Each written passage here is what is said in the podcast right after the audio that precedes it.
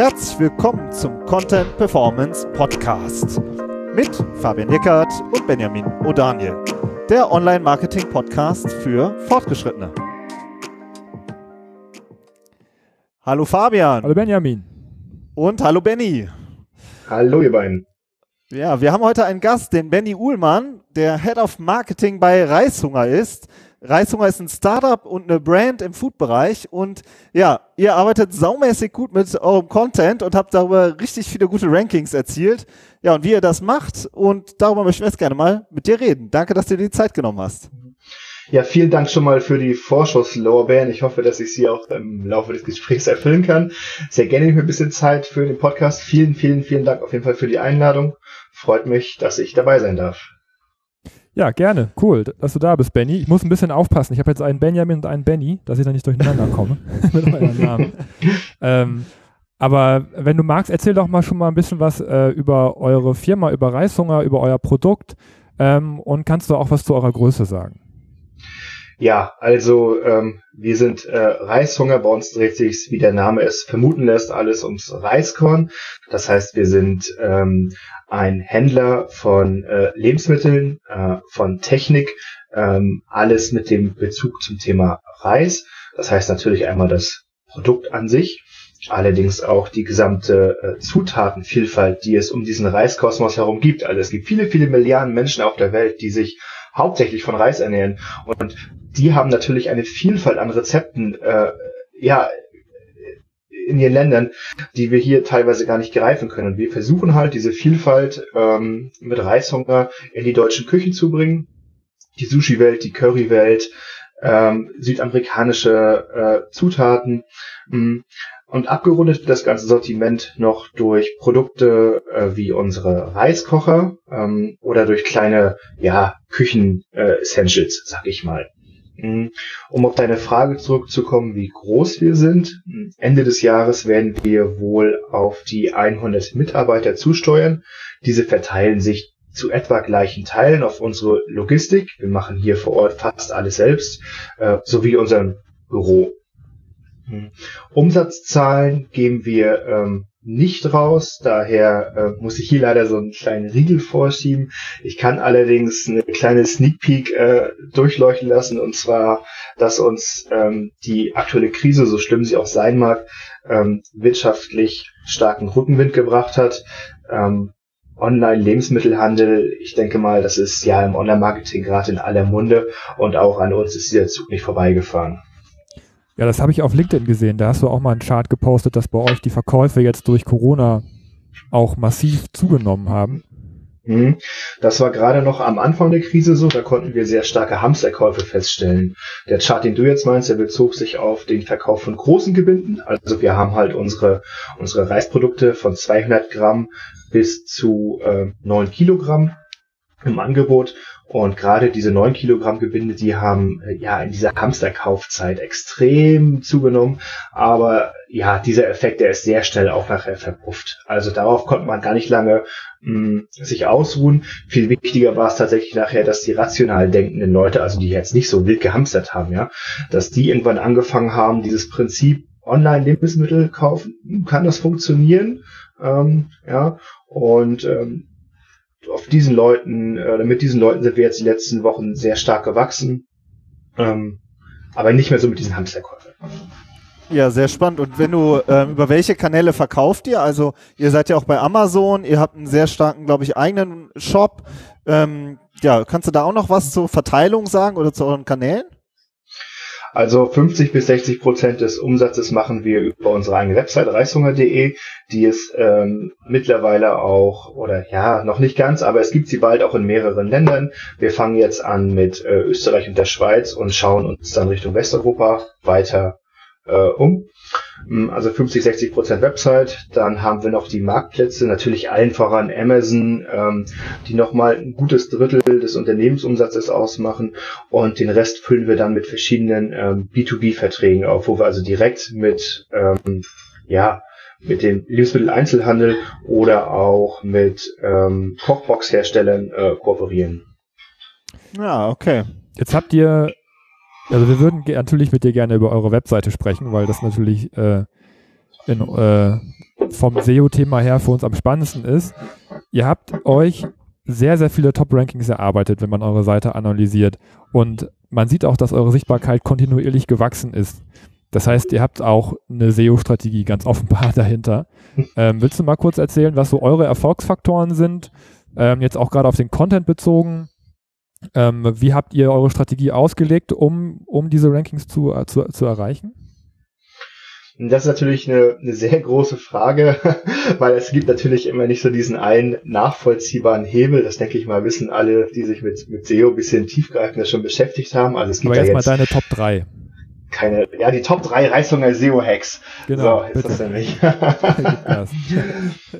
ähm, also das Thema Relevanz ist natürlich total wichtig. Das ist aus meiner Sicht auch das Top-SEO-Kriterium schlechthin. Ähm, und unter dem Thema Relevanz bewerten wir unsere Inhalte auf der Website permanent ähm, unter einer ganz einfachen Brille und fragen uns, ist das, ist das noch geil, was wir hier machen? Ja, ist das geil für den Nutzer oder ist das hier nur ein hingeprügelter SEO-Text? Und ähm, aus diesem großen Punkt Relevanz haben wir auch in den letzten Monaten ganz viele Maßnahmen abgeleitet. Ein einfaches Beispiel ist, wir hatten ähm, relativ viele Wissensseiten, die sich alle aus einer Keyword-Recherche ergeben haben. Und ähm, wir haben damit Top-Rankings gehabt und die Leute kamen auf unsere Seite, ähm, haben sich äh, zu der Frage zum Beispiel, äh, kann man Reis einfrieren, haben sie eine super Antwort gefunden, waren aber wieder weg. Ja, hilft natürlich auch nicht so wirklich weiter.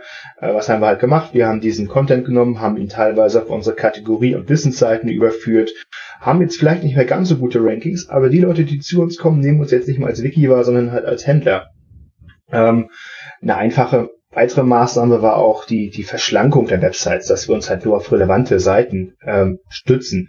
Ähm, das war in dem Fall zum Beispiel die Schließung unseres Blogs. Also mit dem Aufkommen von Social Media haben die großen Blogs ja tatsächlich zu 95% an Relevanz verloren, weil man sich die News irgendwo anders abholt und das haben wir dann halt auch irgendwann erkannt und den Blog einfach dicht gemacht und fertig. Ähm, ein weiteres Thema der Relevanz ist es auch, wir haben auf der Website erst, ich glaube, an die 2200 äh, Rezepte. Und, und die Rezepte waren einfach schwer zu finden. Was haben wir einfach gemacht? Wir haben äh, geschaut aus der Nutzersicht, wie komme ich an die Rezepte ran, haben sie neu strukturiert, neue Kategorie und äh, Übersichtsseiten gebaut, eine neue Navigation gebaut und zack ging da halt auf einmal wieder die Rankings ähm, in die Höhe. Ähm, das heißt, das ganze Thema Relevanz ist für uns mh, total wichtig, wobei wir hier auch immer sagen müssen, dass wir eine, eine Nische besetzt haben, in welcher der Wettbewerb noch nicht so stark ist wie in anderen Branchen oder Verticals. Das heißt, es ist natürlich äh, kein leichtes gewesen, diese Rankings aufzubauen, aber es ist vielleicht nicht ganz so schwer gewesen wie im, weiß ich nicht, Travel-Bereich oder ähnliches. Mhm, aber trotzdem habt ihr äh, euch da durchgesetzt und auch äh, langfristig durchgesetzt. Also nochmal zusammenzufassen, ihr habt euren Blog dicht gemacht, ihr habt die Seite verschlankt, ihr habt geilen Text gemacht.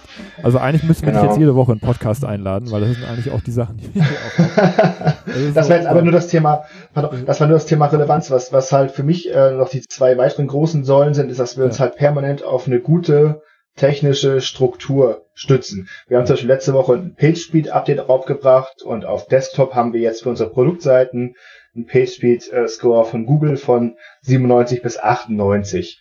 Ähm, das ist äh, im E-Commerce relativ hoch. Ich muss auch dazu sagen, Mobile na, sieht es noch nicht ganz so gut aus. Das hängt so ein bisschen mit der Datenmenge zusammen, die man darüber gibt, glaube ich. Aber ähm, da sind wir noch dran und knabbern. Ähm, aber neben dieser, neben diesem ganzen Content, diesem relevanten Content, den wir bauen, schauen wir auch permanent, dass wir natürlich ja die, die beste und aktuellste technische Aussteuerung haben, sitzen jetzt auch gerade nochmal an EMP für unsere Rezeptseiten, um da halt noch ein bisschen mehr Speed reinzubringen und das Nutzerbedürfnis noch besser zu befriedigen. Also im Endeffekt ist unsere SEO-Strategie auf einen Punkt gebracht, dass wir unsere Nutzer so zufrieden machen möchten, wie es uns möglich ist. Also Relevanz und technische Struktur, das sind diese zwei Punkte. Und ähm, war da noch was? Oder Der, der dritte ist nachher ein trivialer Punkt, und zwar, dass man einfach permanent neuen Content benötigt. Hm. Das ja, erreichen wir sehr gut durch unsere Rezeptseiten.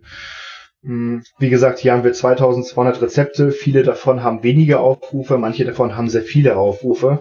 Aber Rezepte kann man tatsächlich nicht wirklich äh, vorhersehen. Also ich kann natürlich als SEO im Content-Bereich bestimmte Seiten aufbauen und stärken, von denen ich sage, hey, du bist mal eine ganz große Seite bei mir. Aber gerade bei den Rezepten ist der, der Wettbewerb so unüberschaubar, dass man da fast nur über, über Masse gehen kann und dann über strukturelle Hebel. Ja, und ähm, kannst du uns was dazu sagen, wer die Rezepte erstellt? Also wenn ich auf so einer Rezeptseite bin, dann sehe ich ja zum Teil auch ähm, Influencer, die sozusagen diese Rezepte erstellt haben. Wie ist da, äh, irgendwer muss ja diese, diese Rezepte auch entwickeln. Kannst du uns da was sagen, wie ihr diesen Content aufbaut? Hm, klar. Gute Frage. Äh, wenn wir sehr oft gefragt und wir arbeiten hier mit sehr vielen Rezeptpartnern zusammen, ähm, deren Rezepte wir auf unserer Website spielen. Aber ähm, wir nehmen diese Rezepte auch und packen sie auf unseren Instagram-Kanal. So, wir haben jetzt 75.000 äh, Follower auf Instagram. Ähm, ist schon ganz okay für so ein, für so ein kleines äh, B2C-Startup. Und ähm, teilen halt hier auch die Rezepte von den kleinen Kanälen, die uns diese zur Verfügung stellen. Und ähm, versuchen damit halt unsere Partner so ein bisschen zu pushen, ihnen mehr Follower zu bringen, ihnen mehr Aufmerksamkeit zu schenken. Sie geben uns halt dafür häufig äh, Content. Wir kaufen die noch natürlich oft ganz klassisch ein aber in der Regel machen wir ihn nicht selbst in diesem Bereich. Du hattest jetzt äh, gesagt, ihr habt an eurem PageSpeed gearbeitet. Ähm, das spricht dafür, dass ihr auch eine große IT-Abteilung habt, beziehungsweise auch Leute, die sich wirklich äh, hauptberuflich, sage ich jetzt mal so, um eure Technik kümmern. Was ist denn das für ein CMS, was ihr habt? Ist das eine Eigenentwicklung ähm, oder habt ihr irgendeine, irgendeine Lösung da? Am Laufen. Also gut erkannt, gut erkannt, dass unsere Entwickler hauptberuflich Entwickler sind und das nicht so nebenbei machen. Ähm, unser CMS ist weitestgehend ein Eigenbau. Ähm, aktuell läuft das noch auf äh, CodeIgniter. Wir ziehen das allerdings gerade auf Laravel um. Mhm. Ähm, und klar, wir nutzen hier irgendwo ein Framework, aber auf der anderen Seite ist das auch wirklich nur ein ganz grobes Framework und ich äh, muss da schon sehr viel Selbsthand anlegen. Ähm, das heißt, hier haben wir weitestgehend einen Eigenbau und äh, unser Shop-System ist die Shop-Engine, die von unserer Agentur Brainspin aus Freiburg, Shoutout an die Jungs, äh, selbst entwickelt wurde. Ähm, und in dieser Kombination sind wir jetzt schon seit oh, acht Jahren fast unterwegs. Ich und das sieht man halt, finde ich, auch an den Produktseiten. Ja, also die sind, äh, find, also die sind einfach saumäßig gut. Und zwar, die, ich finde so eine normale, äh, wenn du jetzt auf einer Kategorieseite oder so bist, dann siehst du halt ohne Ende Content nach unten und ganz unten ist halt der SEO-Text dran geklatscht. Ja, das ist ja das, worüber wir uns auch regelmäßig auf, aufregen bei uns hier die, im, die im Produkte Podcast. Stehen oben, ne? Ja, die Produkte stehen ja. oben, genau, und, und der SEO-Text ist unten dran geklatscht, damit die mhm. möglichst keiner sieht. Und bei euch finde ich, ihr habt halt eine sehr smarte Lösung gefunden, dass ihr sozusagen sowohl Produkte anfeatured, aber eben auch wirklich guten Content ähm, auf der Seite habt. Ein spannendes Tutorial-Video oder mal auch äh, was grafisch gestaltetes. Habt ihr das so ganz bewusst auch entwickelt äh, mit der Perspektive, dass ihr damit gut ranken wollt? Oder wie ist da so der Entstehungsgrund, äh, der, der, die Entstehung gewesen? Hm, also man muss ja sagen, die Produktseiten haben im E-Commerce eine, eine, sehr, sehr, sehr hohe Relevanz natürlich, äh, weil sie quasi ja am unteren Ende der Customer Journey stehen und ich die Leute ja hier tatsächlich zum Kaufabschluss überreden möchte und dementsprechend hoch ist auch die Relevanz ähm, äh, bei uns intern im Marketing-Team von diesen Produktseiten. Und mh, hm, wenn man sich sie jetzt anschaut, sie sind ähm, ja sehr komplex. Viele sagen oft auch, dass sie leicht überladen sind und sind ja aus, aus unserer Sicht äh, sehr gut geeignet. Wir testen hier sehr viel mit AB-Tests, schauen, dass wir die Informationen geben, welche die Nutzer äh, möchten. Mhm. Aber insgesamt ist das schon ein Ergebnis von, von, von jahrelanger Arbeit, würde ich mal sagen. Also gerade diese Content-Fülle, die da drauf äh, gespielt ist, das lässt sich nicht von heute auf morgen nutzen. Ähm, klar haben wir auch irgendwann mal mit diesen SEO-Texten angefangen, womit auch sonst, um ehrlich zu sein. Also wenn man gerade irgendwie bisschen neu im Business ist, hat man ja noch nicht diese ganz smarten Lösungen parat. Ähm, und auch wir haben teilweise noch unsere SEO-Texte am unteren Ende äh, der Seite stehen, äh, greifen einfach noch mal ein paar Informationen auf, sei es drum. Nichtsdestotrotz sind die Seiten tatsächlich ja das Ergebnis einer jahrelangen äh, Weiterentwicklung. Äh, wir müssen jetzt allerdings, das ist die große Challenge, auch einfach mal wieder schauen, ob nicht das eine oder andere Element zu viel auf der Seite gekommen ist und ob wir nicht ein bisschen mehr äh, Simplicity auf die Seite bringen können. Ähm, aber ja, das ist natürlich sehr schwierig zu bewerten. Ähm, schauen wir mal, was sich so entwickelt in den kommenden Wochen und Monaten. So ein großes Zugpferd von euch ist ja auch die Reiskocher-Seite. Und ich muss hm. sagen, das ist das, was mir als allererstes äh, vor Jahren bei euch aufgefallen ist, dass ihr euch da für die Seite äh, habt einfallen lassen, dass, dass dieser Produktvergleich von den Reiskochern, dass der nicht untereinander ist oder gekachelt, sondern nebeneinander. Das fand ich, das fand ich immer schon geil. Das war so eine, irgendwie mal so, so eine ganz frische Produktdarstellung. Ähm, wenn ich jetzt nach Reiskocher-Vergleich suche, bei Google zum Beispiel, dann steht ihr aber nicht mehr vorne, wie das früher mal war, sondern dann stehen da äh, Publisher wie die Süddeutsche und Stern oder Computerbild und die haben da irgendwie Affiliate-Links, unter anderem auch zu euch tatsächlich, aber auch zu vielen anderen. Ähm, ich persönlich muss sagen, ich finde das eigentlich keine so gute Entwicklung, weil äh, ja, weil das einfach super, super vergleichbar ist und äh, das sind ja eigentlich so äh, allerwelts Affiliate-Seiten.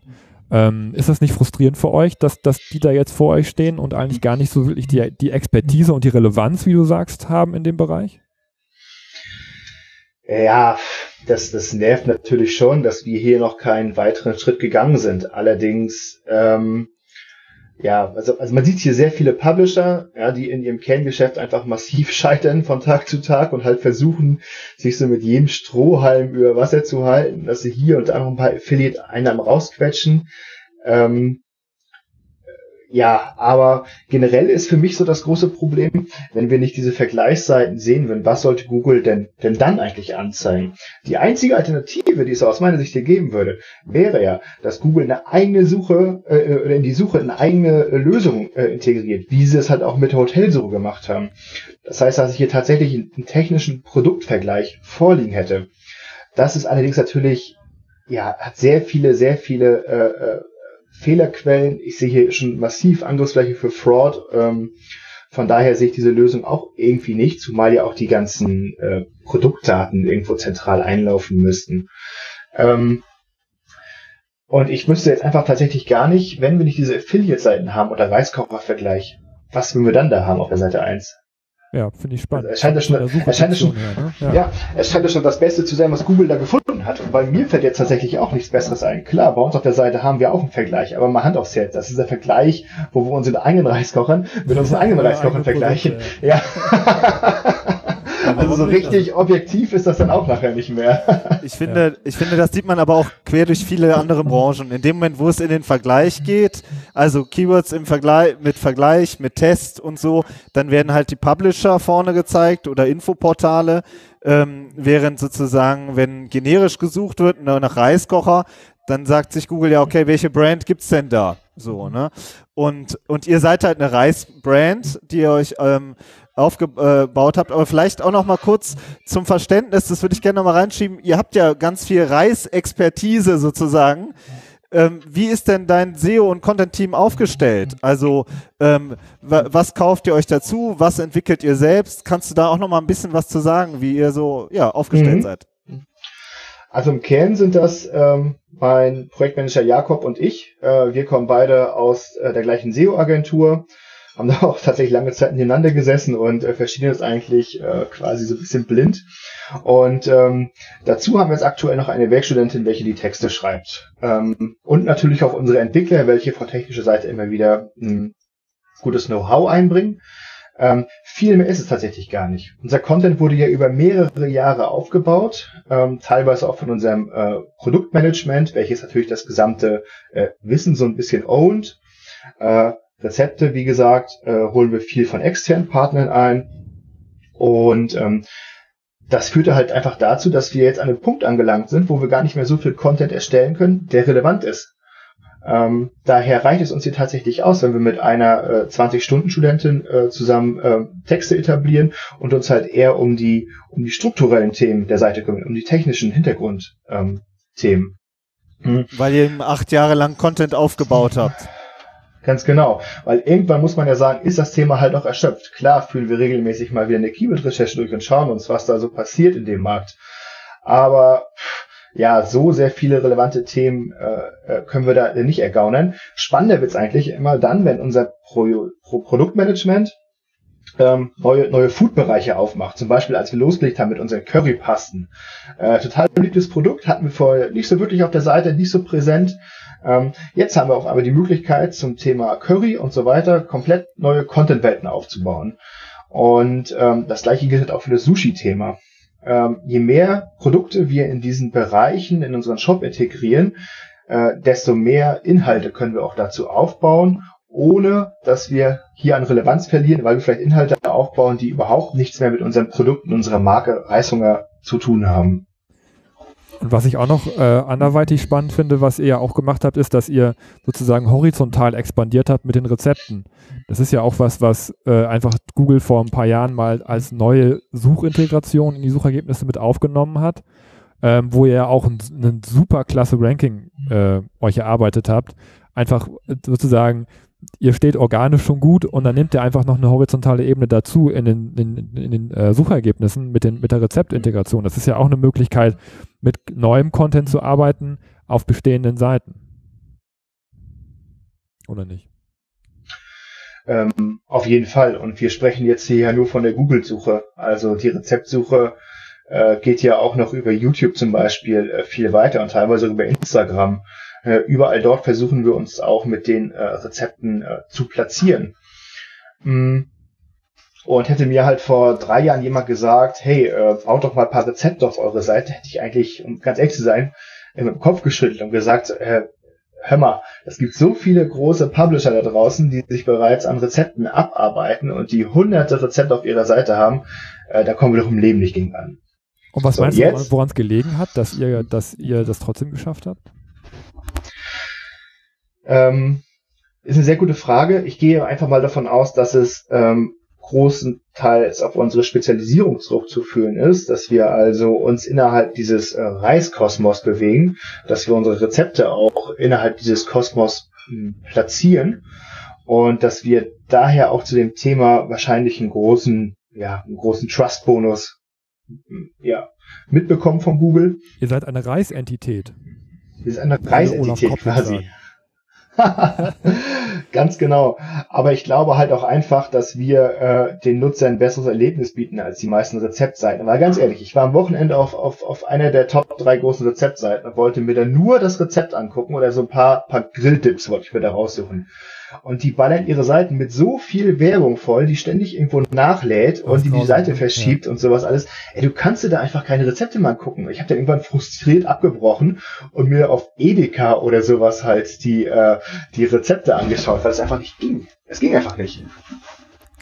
Ja, sehr spannend. Ihr seid, finde ich auch, darüber würden wir jetzt gerne noch ein bisschen reden. Ihr seid ja, wenn ihr in der Nische durch die Spezialisierung, wie du sagst, eine eigene Brand.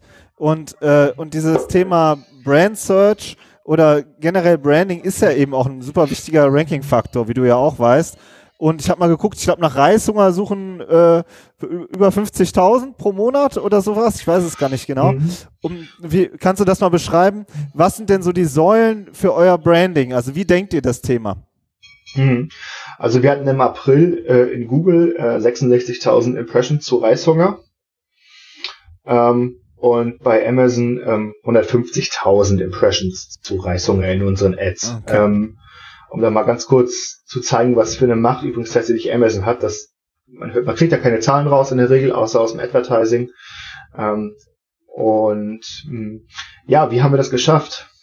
Also zum einen ist es für uns halt total wichtig, dass wir unsere äh, Markenidentität kennen und dass wir sie halt auch, auch leben, dass wir über alle Kanäle tatsächlich versuchen, unsere eine Markenidentität Reishunger ähm, zu verbreiten. Und wir sind tatsächlich gerade an dem großen Prozess dran, wo wir nochmal genau aufschlüsseln wollen, was eigentlich diese Identität ist. Ähm, zwei, ähm, ein Kollege und eine Kollegin von mir ähm, beschäftigen sich gerade intensiv mit diesem Thema und wollen uns hier noch äh, viele große Schritte voranbringen. Mhm. Der zweite wichtige Punkt ist für uns auf jeden Fall, dass wir unsere, unsere Zielgruppe kennen. Ähm, wir haben mittlerweile so viele Daten aggregiert, dass wir tatsächlich ziemlich gut sehen können, wer unsere Zielgruppe ist, wer was kauft und äh, wo wir auch mit welchen Botschaften eine gute Platzierung erreichen können. Und ähm, der dritte wichtige Punkt ist für uns, neben der Markenidentität und neben der Zielgruppe, dass wir klare Kommunikationsregeln haben. Ähm, sowohl nach innen zu unseren Mitarbeitern als auch nach außen zu unseren Kunden, ähm, die sich vor allem langfristig auszahlt. Also wir reden hier ja tatsächlich von äh, Customer Journeys, wo zwischen verschiedenen Käufen viele, viele Monate äh, vergehen können bei uns, weil wir natürlich Lebensmittel verkaufen, die man auf Vorrat kauft. Und hier ist es total wichtig, dass wir dem Nutzer immer wieder die gleiche äh, Brand-Erfahrung liefern, damit er sich halt auch, äh, ja, damit er auch langfristig überhaupt ähm, irgendwas hat, woran er sich festhalten kann, wenn er das Wort Reishunger hört. Hm, das hört sich jetzt vielleicht alles so ein bisschen kryptisch an. Das ist bei den Themen äh, Branding häufig der Fall, weil man es nicht so einfach in Zahlen fassen kann. Aber ich würde schon sagen, dass diese drei Säulen Markenidentität, Zielgruppe und klare Kommunikationsregeln ähm, dazu geführt haben, dass wir heute so ein so eine starke Brand haben. Und wie haltet ihr eure Kunden oder wie reaktiviert ihr wieder? Habt ihr einen großen Newsletter? Ähm, das ist tatsächlich einer unserer Punkte, wo ich sagen würde, hier haben wir noch eine kleine Schwachstelle. Ähm, äh, aber man muss vorab schon mal sagen, dass die beste Kundenbindung unser Produkt ist. Also wenn wir die Nutzer mit unseren Produkten überzeugen können, wenn die lecker sind, wenn sie einfach zuzubereiten sind, wenn es einfach Spaß macht, ähm, damit in der Küche zu hantieren und sie da auch später gut schmecken, dann kommen die Kunden auch wieder. Mhm. Ähm, das heißt, ohne das ähm, würde nichts gehen. Natürlich haben wir dann allerdings auch noch diese, diese technischen ähm, ähm, technisch betrachteten äh, CRM-Punkte. Unsere Newsletter, wir haben jede Woche einen redaktionellen Newsletter, den unsere Grafik äh, ähm, äh, ja jedes Mal neu designt äh, und natürlich auch verschiedene automatisierte ähm, ähm, Newsletter, die bei bestimmten Punkten äh, in der Customer Journey äh, das Haus verlassen. Ähm, parallel dazu äh, schalten wir auch Social Ads, damit wir die Nutzer auf verschiedenen Kanälen mit der gleichen Botschaft erreichen. Und ähm, Jetzt testen wir auch gerade nochmal aus, wie sich äh, physische Werbemittel ähm, innerhalb der Customer Journey äh, auswirken können. Also tatsächlich ähm, alles, was in Briefkasten so landen kann. Cool. Jetzt sind wir schon ziemlich weit. Jetzt würden wir gerne nochmal so zum Abschluss. Es gibt ja super viele B2C-Startups da draußen. So, und ihr habt es ja echt geschafft. Und was sind denn so deine drei Tipps, was man ähm, als B2C-Startup wirklich angehen muss? Hm, ja, meine drei Tipps, das, also ich bin halt sehr, sehr spät in das äh, Unternehmen reingekommen, von daher würde ich jetzt mal äh, nicht unbedingt sagen, dass ich der Fachmann wäre, um solche Tipps zu geben, aber ich möchte es trotzdem mal ähm, ähm, versuchen. Und zwar wäre mein erster Tipp auf jeden Fall, dass man ganz viel testen sollte, und zwar immer nach Pareto-Prinzip. Perfektionismus ist gerade im Performance-Marketing ein sehr, sehr seltener Luxus, auf den man unbedingt verzichten muss, solange es nicht notwendig ist. Der zweite wichtige Tipp aus meiner Sicht ist es, dass man sich ganz früh kluge Köpfe reinholen muss. Ob man die jetzt in-house packt oder extern, das ist komplett egal. Wichtig ist bloß, dass man sich ganz schnell das richtige Wissen für sein Unternehmen heranholt, um von vornherein die Weichen so zu stellen, dass man äh, langfristig davon profitieren kann. Und der dritte ganz wichtige Tipp ist, es gibt keine schnellen Hacks. Es gibt nur lange Prozesse, die aus sehr vielen kleinen Schritten bestehen. Dafür muss man sehr viel lesen, die sehr viel fortbilden, sehr viel verstehen lernen. Und irgendwann hat man dann äh, ja etwas geschaffen, wo andere äh, vielleicht ja ein bisschen Ehrfurcht bekommen, wie man das denn geschafft hat. Das geht allerdings in der Regel nicht über Nacht und das geht nicht durch irgendwelche komischen, schnellen Hacks, die einen irgendwelche Leute versprechen wollen, sondern tatsächlich bloß durch smarte, langfristige Lösungen ähm, ja, und durchs Glaube an sein eigenes Produkt. Ja, super. Das, das ist doch mal ein perfektes Schlusswort gewesen, Benny. Ähm, vielen Dank, dass du dir die Zeit genommen hast. Sehr gerne. Vielen Dank, dass ich dabei sein durfte. Ich hoffe, dass die ein oder andere Sache dabei war, für die Hörer da draußen oder auch für euch. Und äh, freue mich auf jeden Fall über jeden, der sich mit mir vielleicht über LinkedIn in Verbindung setzt. Falls irgendwelche Rückfragen bestehen zu bestimmten Themen, könnt ihr mich jederzeit anschreiben. Ähm, ich beantworte jede Nachricht in kürzester Zeit. ja, das ist doch mal ein cool. Angebot. Das sollst du ja auf jeden Fall Perfekt. Machen. Da freuen sich unsere Hörerinnen und Hörer. Alles Benni, klar, dann mach's gut und bis Dank. bald. Ciao. Ciao. Danke. Ciao.